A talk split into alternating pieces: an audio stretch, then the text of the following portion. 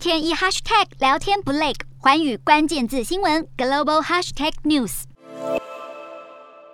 国内有新增第二例儿童 Miss C 个案，一名五岁半男童染疫三到四周后出现四十度高烧，持续七天，服用诊所开立退烧药，还是没改善，转诊北医确诊 Miss C。医师透露，男童有 Miss C 典型症状，包括持续发烧、眼睛充血、皮肤出疹等等。最关键的是腹泻腹痛，让他们怀疑跟类似疾病川崎症不同。再加上他的心衰竭指数和心肌炎指数全都过高，所幸经过救治五天后已经康复出院。国外数据统计，孩童染疫后罹患 Miss C 的几率有三千分之一。日本有关 Miss C 的报告仅有八例。无人死亡。美国截至五月底前，罹患 Miss C 的人数有八千五百二十五人。医师推估，如果有及早治疗、打好疫苗，国内儿童的罹患率最好可以到万分之一。相关的数据还不多，但可以肯定是由新冠病毒所引起。提醒孩童染疫后六周内都要提高警觉。